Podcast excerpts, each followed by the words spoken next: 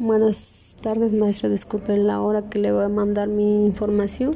Eh, reforma educativa se refiere a que esta reforma está en el concurso de disposición de los maestros que quieren ingresar al sistema educativo nacional. Dota de, autonomía constitucional en el Instituto Nacional para Evaluación de Educación ordena la creación del sistema de gestión de información educativa, facultad de turnos completos 6-8 horas de escuelas prohíbe la venta de alimentos que afectan la salud.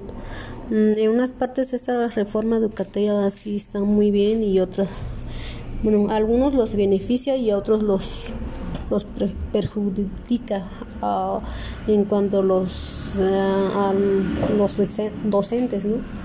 Dice, ¿para qué sirve la educación en México? Deje de estar destacada y que convierta en una de las herramientas principales para elevar el crecimiento y mejorar el desarrollo económico de la nación. Mm, qué información que los alumnos de nivel primaria presenten nivel suficiente en matemáticas, presenten suficiente en español, presenten nivel suficiente en ciencias.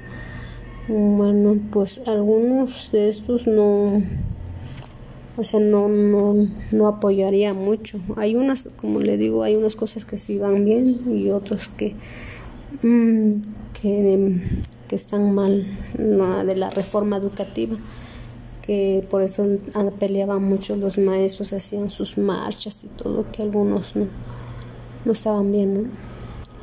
Mm, esta reforma se respeta los derechos constitucionales de los trabajadores de la educación, sigue el de servicios profesional docente y los concursos de oposición para el acceso a promoción en el sistema educativo nacional, atenta contra los derechos laborales.